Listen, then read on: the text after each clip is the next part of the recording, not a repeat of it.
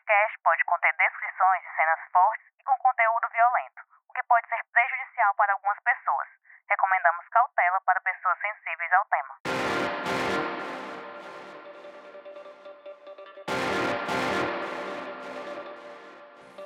Oi, sou Emerson Rodrigues e este é o Pauta Segura, os bastidores da reportagem. Com bastante frequência recebemos informativos das assessorias de comunicação, principalmente da Polícia Federal, sobre ações da Força Tarefa SUSP do Sistema Único de Segurança Pública de combate ao crime organizado no Ceará. Essas forças-tarefas existem em outros estados também. No Ceará, o grupo é composto por agentes de segurança da Polícia Federal, a PF, a Secretaria de Segurança Pública e Defesa Social do Ceará, SSPDS-CE, a Polícia Militar, a Polícia Civil a Polícia Rodoviária Federal, a Secretaria Nacional de Segurança Pública, o SENASP, a Secretaria Nacional de Políticas Penais, o SENAPEN, e Secretaria de Administração Penitenciária do Ceará, a SAP. Dezenas de prisões já foram efetuadas em dois anos de funcionamento dessa força-tarefa.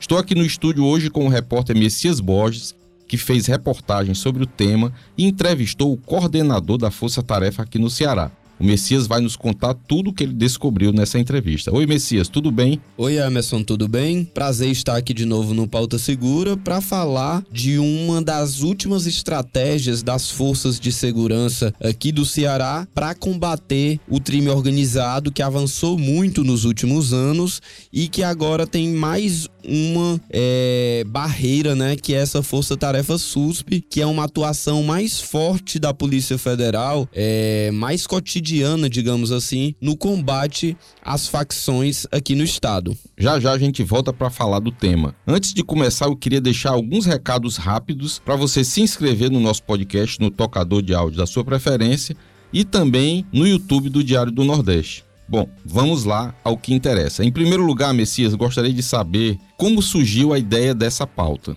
Emerson, como você falou, nós temos recebido muitos informativos de prisões relevantes realizadas pela Força Tarefa SUSP aqui no Ceará e em até outros estados, e isso me despertou a curiosidade de saber mais sobre esse trabalho, já que nesses dois anos a gente não tinha feito uma matéria mais ampla sobre esse trabalho aqui no Ceará e também os nomes desses presos não são revelados, o que dificulta que a gente faça uma matéria maior, com mais repercussão sobre o trabalho da polícia nessa força-tarefa. Então eu decidi conhecer mais o que é essa força-tarefa SUSP de combate ao crime organizado e falei com a Polícia Federal, que é o órgão, dentre tantos órgãos que você falou, que coordena esse programa aqui no estado. E falando com a assessoria de comunicação, eu demandei dados sobre as prisões ocorridas aqui no estado nesse período e também uma entrevista.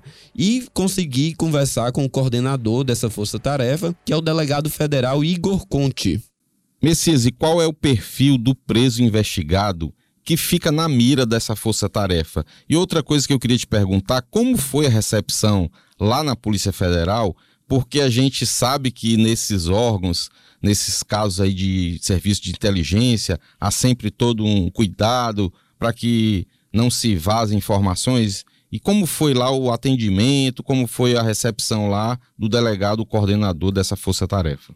Emerson, eu fui muito bem recebido na Polícia Federal, é, consegui fazer uma entrevista tranquila, não houve muito mistério sobre a minha entrada no local, quanto a órgãos de inteligência que estavam lá presentes. A Força Tarefa SUSP funciona dentro da Polícia Federal aqui no Ceará e eu consegui falar com um coordenador. Ele me deu entrevista, falou é, sobre tudo que eu perguntei, realmente o que ele não pode tocar é no nome dessas pessoas, que já é uma norma é, nacional da Polícia Federal, mas os outros assuntos todos ele respondeu sem nenhum problema, mas eu não tive acesso a, a estruturas, né, a salas de investigação, onde estão também outros policiais é, de outros órgãos, como você falou, da Polícia Militar, da Polícia Civil, da Polícia Rodoviária Federal. Tudo isso eu não tive acesso, foi apenas uma entrevista diretamente com ele mesmo.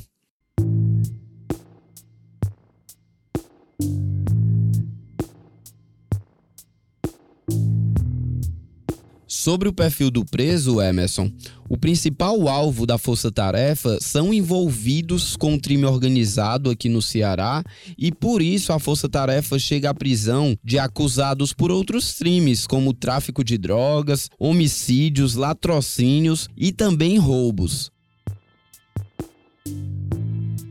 Mas também essa força-tarefa, ela está muito engajada em conseguir cumprir mandados de prisão de foragidos que são violentos, que já são procurados há um certo tempo, que as forças de segurança aqui do estado não estão conseguindo realizar a prisão por alguma dificuldade em que essas forças não conseguem atuar sozinha e a força-tarefa entra com esse trabalho integrado e também com essa expertise de inteligência para realizar essas capturas. Então, o delegado Igor Conte me revelou que muitas vezes a Força Tarefa é convidada para auxiliar no trabalho de alguma delegacia aqui no interior do estado quando um criminoso já é procurado há um tempo e significa uma prisão importante para aquela região, mas as unidades daquele local não conseguem realizar essa prisão.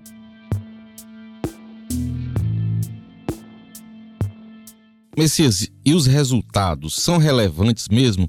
Cita aí alguns dos presos localizados por essa força-tarefa. Mesmo sabendo que eles não divulgam os nomes, né? Às vezes a gente consegue, apura com algumas fontes e a gente consegue alguns desses nomes. Me fala aí alguns desses presos localizados por essa força-tarefa. Emerson, o delegado Igor Conte está satisfeito com o número de prisões realizadas, mas ele disse que quer aumentar essa meta de detenções, realizar ainda mais capturas de foragidos e além dessas 65 prisões oficiais da força-tarefa tarefa em dois anos e poucos meses de atuação, já existia um embrião dessa força-tarefa, ainda não oficializado, dentro da Polícia Federal desde 2019, Emerson. Esse embrião de força-tarefa é, foi triado na série de ataques criminosos que teve aqui no Ceará a bens públicos e também privados em 2019, que foi patrocinado por uma facção criminosa e que exigiu do Estado uma atuação integrada para poder frear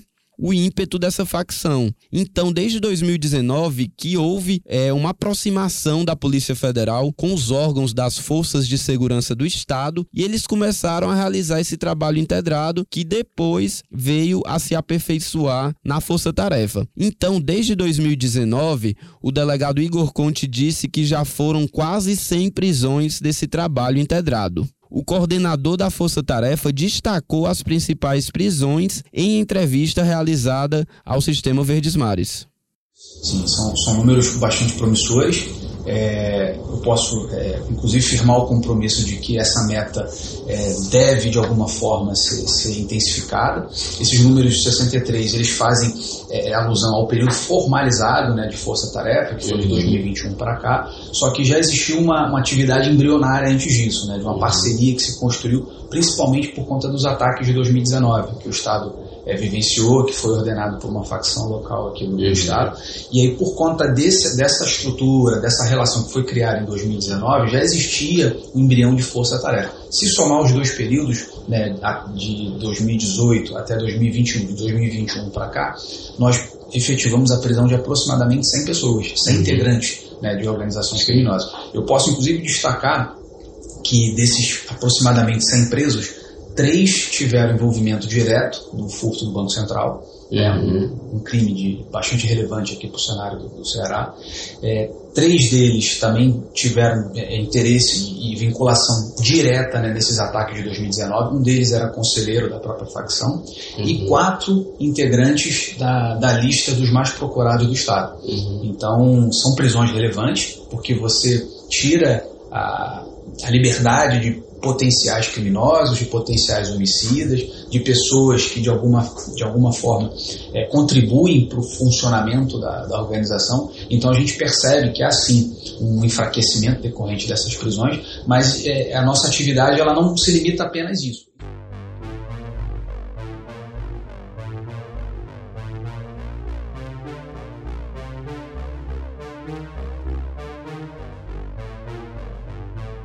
Entre os presos que o delegado falou, Emerson, estão a Francisca Elisiana Fernandes da Silva, que ela era uma manicure de 41 anos lá de Boa Viagem, no interior do estado, que foi presa somente agora, no ano passado, em 2022, por lavagem de dinheiro do furto ao Banco Central em 2005. Ou seja, era uma mulher que já era procurada há muito tempo, já foi até condenada pela Justiça Federal é, a 17 anos de prisão, mas continuava foragida e levando uma vida comum no interior do estado. Então a Força Tarefa precisou atuar para localizá-la e prendê-la no ano passado. Outro nome que nós descobrimos aqui no Diário do Nordeste, mas não foi revelado pela Polícia Federal, é o do Rubinilson da Cunha Amador, que foi preso no Pará por integrar uma facção aqui no Ceará ele é acusado de roubo, dano, porte ilegal de arma de fogo, ameaça e promoção de fuga de presos e era um dos 10 homens mais procurados da lista da Secretaria da Segurança Pública e Defesa Social. Esses são dois nomes que nós conseguimos com fontes em off, né, que não quiseram revelar o seu nome, mas que não são divulgados oficialmente pela Polícia Federal. Bom, deixando claro que esses nomes a gente conseguiu na época das prisões e não agora com essa entrevista com o delegado coordenador da Força Tarefa, né? E eu queria lembrar também da, da Elisiana. A Elisiana era da, daquele mesmo núcleo do alemão, né? Lá em Boa Viagem. E aí ela foi condenada por lavar o dinheiro que foi destinado de vários núcleos que tinham naquele, naquele grupo que fez o furto milionário ao Banco Central, né? Messias, esse grupo também está de olho em um número alto de foragidos no Ceará. Quantos foragidos a gente tem aqui e como a Força Tarefa atua para localizar esses foragidos? Emerson, o delegado Igor Conte me revelou que tem 4.500 foragidos aqui no estado do Ceará e a Força Tarefa SUSP veio justamente para auxiliar nesse trabalho das forças de segurança estaduais com atuação de inteligência, né? Estão ali juntos nessa Força Tarefa a inteligência da Polícia Federal, da Polícia Rodoviária Federal, da SSPDS, da Polícia Militar, da Polícia Civil, também da SAP, né? Atuando nos presídios e com todas essas informações trocadas em um espaço comum, é mais fácil a polícia chegar em alvos que estão foragidos, ainda mais há muito tempo, né? Quanto mais tempo o suspeito fica foragido, fica mais difícil ainda para a polícia localizá-lo. Graças a esse trabalho de inteligência, a Força Tarefa já conseguiu localizar esses mais de 60 presos aqui no Ceará e também em outros estados. Já houve prisões no Rio de Janeiro, no Pará, no Maranhão e em Goiás, entre outros estados, Emerson.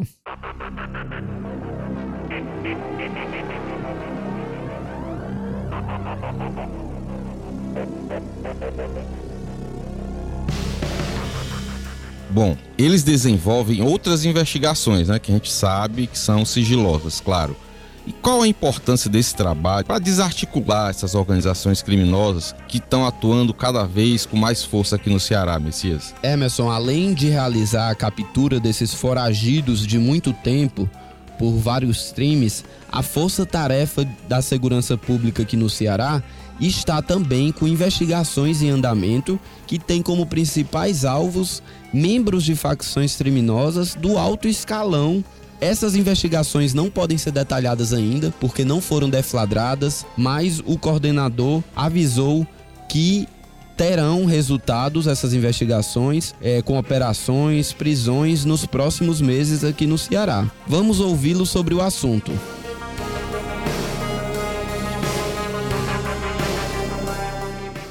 Isso é apenas uma, vamos dizer assim, uma faceta do trabalho da, da Força Tarefa, que é justamente a, a efetivação né, de, de, de capturas de é, personagens, vamos dizer assim, ligados ao mundo violento.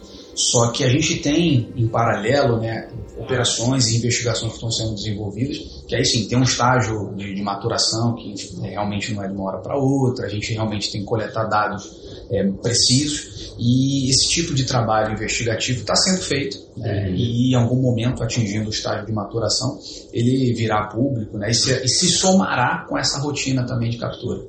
Bem, deu para você conhecer um pouco desse trabalho, dessa reportagem que o Messias fez. Ele revelou aqui algum, algumas partes do trabalho que ele fez. Se você quiser saber tudo vai lá na matéria no Diário do Nordeste, no nosso site, e ali você vai ter todos os detalhes dessa entrevista muito bem feita pelo Messias, desse trabalho primoroso que ele revelou.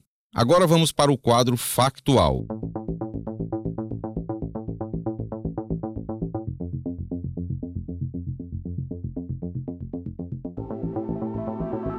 No qual trazemos matérias que ainda repercutem na editoria de segurança aqui do Diário do Nordeste. No primeiro caso, a gente traz que o Ministério Público do Ceará deflagrou uma operação na quarta-feira, dia 10, para prender preventivamente um cearense apontado como líder de uma facção criminosa na Guiana Francesa. O Messias vai trazer os detalhes desse caso. Emerson, a Operação Sintonia ocorreu em 14 estados do Brasil simultaneamente, inclusive aqui no Ceará, que tinha como principal alvo um chefe de uma facção de origem paulista que exercia a função de liderança lá na Guiana Francesa, um território que tem aqui na América do Sul que pertence ao país da França. Esse homem não foi localizado até o momento que nós estamos gravando aqui o podcast então ele continua foragido e para não atrapalhar as investigações, o nome dele não pode ser revelado ainda.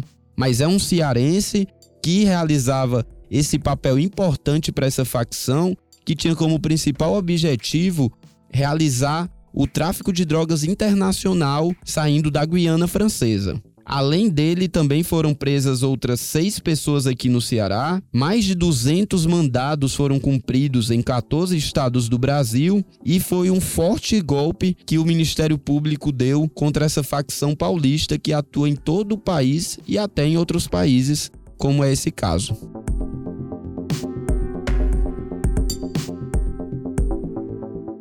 Em outra frente, mais um suspeito de integrar um esquema criminoso do monopólio do jogo do bicho foi preso. Antônio Brasileiro da Silva Neto, de 31 anos, ele é apontado como a liderança de uma facção na região norte do Ceará. Também é ligado a empresários. Eles são investigados por uma suposta participação em um consórcio do crime, entre as facções e os empresários que lidam com os, as apostas. Né? Antônio Brasileiro estava foragido da Justiça Estadual do Ceará e foi localizado na cidade de Cuiabá, no estado do Mato Grosso. De acordo com a Secretaria da Segurança Pública, a prisão dele é um desdobramento da terceira fase da Operação Jogo Incerto, que foi deflagrada lá no mês de abril ainda em parceria com o Ministério Público do Ceará para combater a atuação de uma organização criminosa no interior.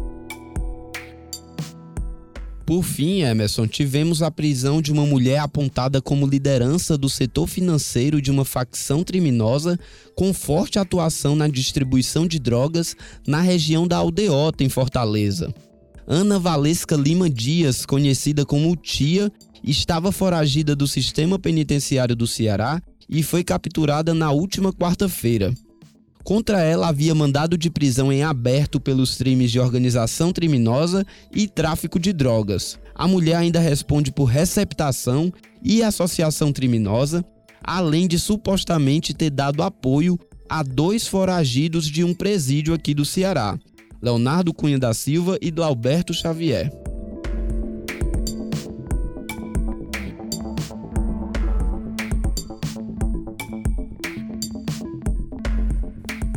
É isso. Finalizamos aqui o Pauta Segura. Eu gostaria de agradecer a quem nos ouviu até aqui. Meu muito obrigado. E agradecer principalmente ao Messias pela participação mais uma vez aqui.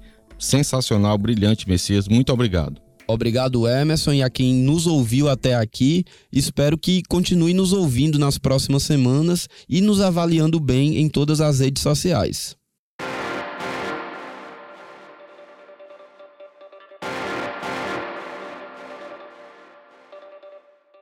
Este foi o Pauta Segura, seu podcast semanal sobre os bastidores das principais reportagens sobre segurança que você lê no Diário do Nordeste. Gostaria de pedir para você compartilhar o nosso podcast com parentes e amigos.